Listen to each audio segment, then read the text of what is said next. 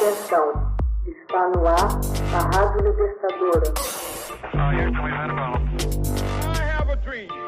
Começa agora o Hoje na História de Ópera Mundi. 1952. Após teste de bomba na Austrália, Reino Unido torna-se terceira potência nuclear. O Reino Unido testa, e com sucesso, em 3 de outubro de 1952, sua primeira bomba atômica nas ilhas de Montebello, na costa noroeste da Austrália. Denominada Operação Furacão, Hurricane, um dispositivo de implosão de plutônio foi detonado na lagoa formada pelas ilhas Montebello. Vários cientistas britânicos de ponta trabalharam no projeto Manhattan dos Estados Unidos e, após retornarem ao seu país, dedicaram-se ao projeto atômico britânico. Surpreendentemente, a bomba tinha muita similaridade com a Fatman, lançada sobre Nagasaki. Embora a Lei de Energia Atômica McMahon tivesse evitado o acesso britânico aos dados norte-americanos. O projeto previa um núcleo vazio, a diferença do artefato testado em Trinity. O fato aumentou a prevista potência da bomba para 30 quilotons, embora a potência real estivesse próxima dos 25 quilotons.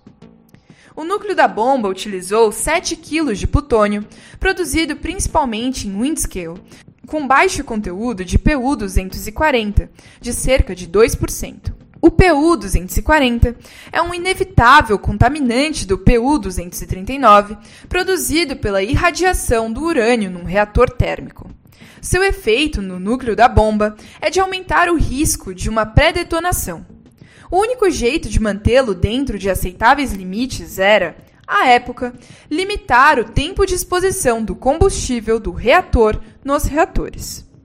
A fábrica canadense Chalk River forneceu 5 quilos de plutônio em abril de 1952.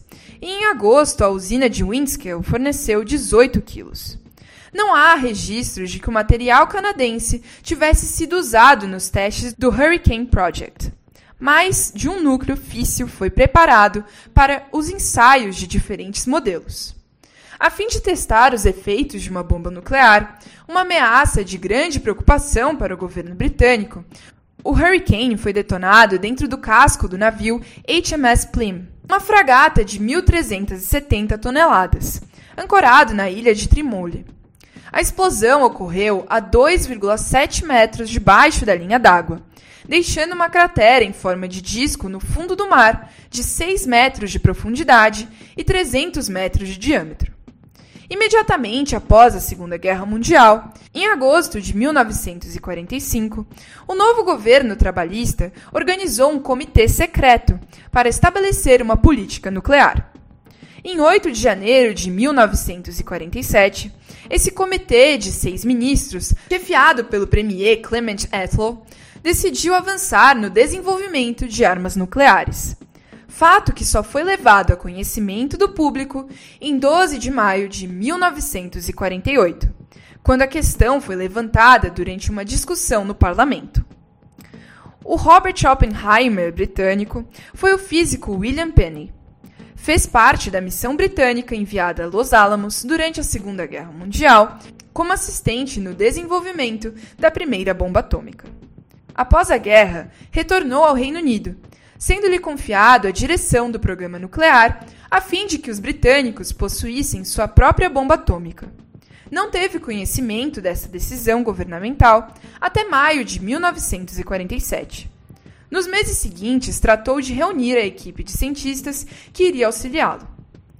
O primeiro reator destinado à produção de plutônio começou a operar em outubro de 1950. A usina de plutônio iniciou suas operações em 25 de fevereiro de 1952 e produziu o primeiro metal plutônio 35 dias mais tarde.